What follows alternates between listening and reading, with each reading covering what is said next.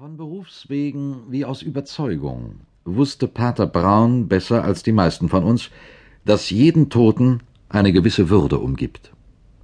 Doch selbst ihn überkam ein paradoxes Gefühl, als man ihn bei Tagesanbruch herausklopfte und ihm berichtete, dass Sir Aaron Armstrong ermordet worden sei.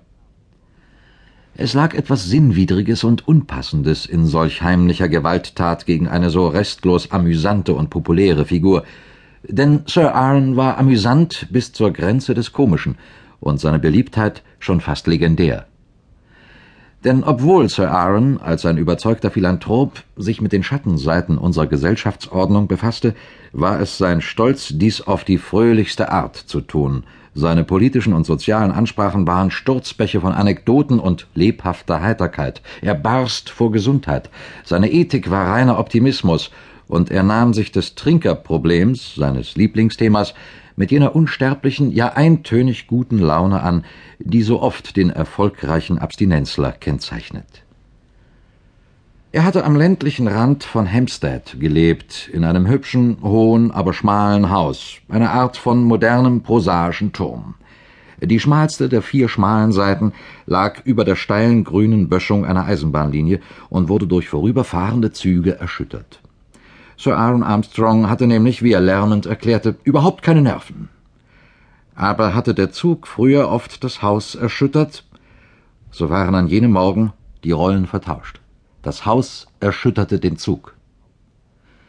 Die Lokomotive verlangsamte ihr Tempo und blieb genau vor der Stelle stehen, wo eine Ecke des Hauses auf die steile Rasenböschung stieß, denn ein in schwarz gekleideter Mann, sogar wie man sich bis ins erschreckende Detail erinnerte, mit schwarzen Handschuhen, erschien auf der Böschung oberhalb der Lokomotive und schwang seine schwarzen Hände wie Windmühlenflügel. Dies allein hätte kaum auch nur einen langsamen Zug angehalten, aber er stieß einen Schrei aus, der später als äußerst unnatürlich und ungewöhnlich beschrieben wurde. Es war einer jener Schreie, die entsetzlich deutlich sind, selbst wenn man nicht verstehen kann, was geschrien wird. In diesem Falle war es das Wort Mord. Der Mann in Schwarz auf dem Grün war Sir Aaron Armstrongs Diener Magnus. Der Baronet hatte in seinem Optimismus oft über die schwarzen Handschuhe dieses düsteren Angestellten gelacht, aber im Augenblick zeigte niemand Lust, über ihn zu lachen. Sobald ein oder zwei Neugierige die Geleise überschritten hatten und jenseits der rauchigen Hecke waren, sahen sie den Körper eines alten Mannes, der fast bis zum Fuß der Böschung hinabgerollt war. Er trug einen gelben Morgenrock mit grellrotem Futter. Ein Stückchen Strick schien sich um sein Bein verwickelt zu haben, vermutlich bei einem Kampf. Auch ein paar Blutspritzer waren zu sehen, allerdings sehr klein. Doch der ganze Körper war in eine Stellung verrenkt oder geknickt, in die ein lebendiges Wesen auf natürliche Art nicht geraten konnte. Es war Sir Aaron Armstrong.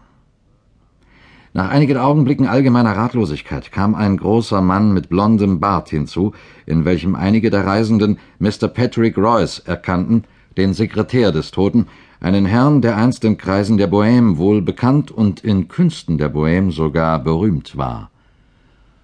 Auf eine unbestimmtere, doch beinahe noch eindringlichere Art spiegelte sich in ihm das Grauen des Dieners wider.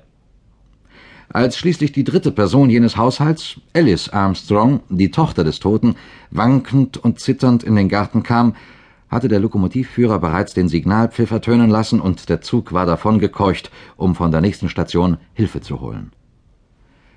Dass Pater Brown so schnell hergebeten wurde, geschah auf Bitten von Patrick Royce, dem hünenhaften Sekretär und ausgedienten Bohemien, Royce war von Geburt Irländer und einer jener gelegentlichen Katholiken, die sich ihres Glaubens nur dann erinnern, wenn sie wirklich in einer Klemme stecken. Aber man hätte Royce Ersuchen wohl weniger prompt erfüllt, wenn nicht einer der amtlichen Detektive ein Bewunderer von Pater Braun gewesen wäre. Als daher der junge Detektiv, der Merton hieß, den kleinen Priester quer über die Felder zur Eisenbahnstrecke führte, war ihr Gespräch viel vertrauter, als man es bei zwei völlig Fremden erwarten konnte.